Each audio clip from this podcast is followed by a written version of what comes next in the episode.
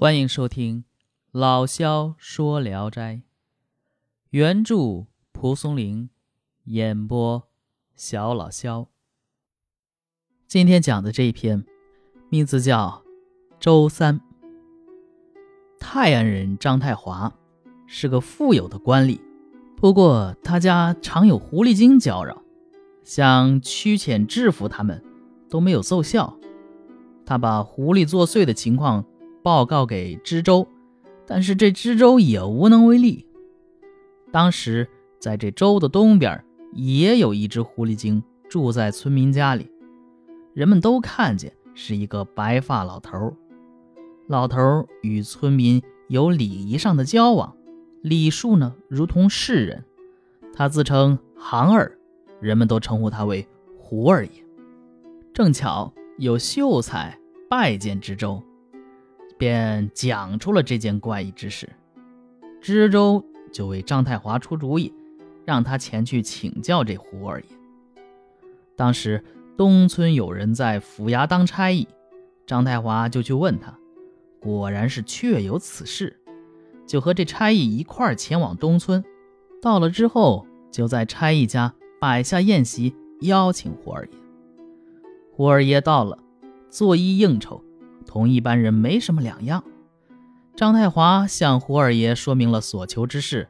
胡二爷说：“我当然知道这件事，但不能为您效力。我的朋友周三侨居在岳庙，他可以做降服之事，我可以替您去求他。”张太华大喜，表示感谢。胡二爷临别与张太华相约。明天在岳庙东面大摆宴席，张太华听从了他的吩咐。胡二爷呢，第二天果然领着周三来了。这周三呢，两腮长着卷曲的胡须，铁黑的脸膛，穿着一套齐成的服装。酒过数巡，他对张太华说：“刚才胡二弟转达了您的意思，事情我全都知道了。”但这类东西实在是有很多图档，不可好言相劝，难免要动武。呃，请让我住到您府上，微不足道的小事不敢推辞。张太华转念一想，赶走一只狐狸精，又来一只，这不是以暴易暴吗？犹犹豫豫，不敢马上答应。周三呢，已经知道了他的心思，说：“哎。”不要怕，我和他们不能相比，而且我与您有好缘分，请不要疑虑。张太华这才答应他。周三又嘱咐明天一家人关门坐在屋里，不要喧哗。张太华回到家，完全按照周三的吩咐去做。一会儿，听到院子里有公鸡格斗的声音，过了好长时间才安静下来。打开房门出来一看，台阶上到处是斑斑点点的血迹。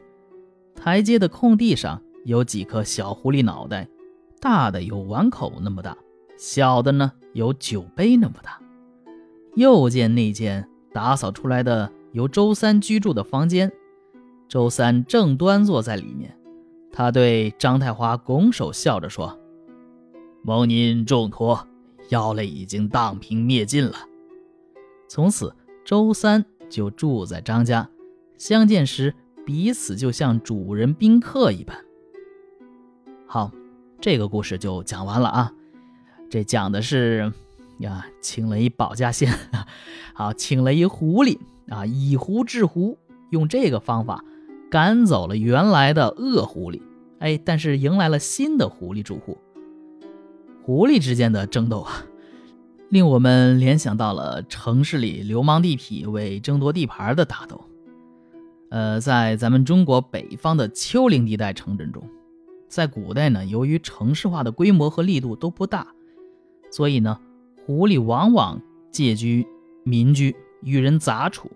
这是《聊斋志异》中有很多狐狸故事的地缘因素，其中表现人狐啊因居住空间产生矛盾的故事。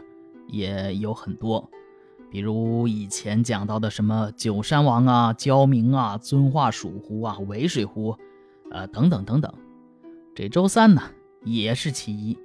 所以说呀，你看人家这个狐狸故事的丰富，这是有地理特征在里边的。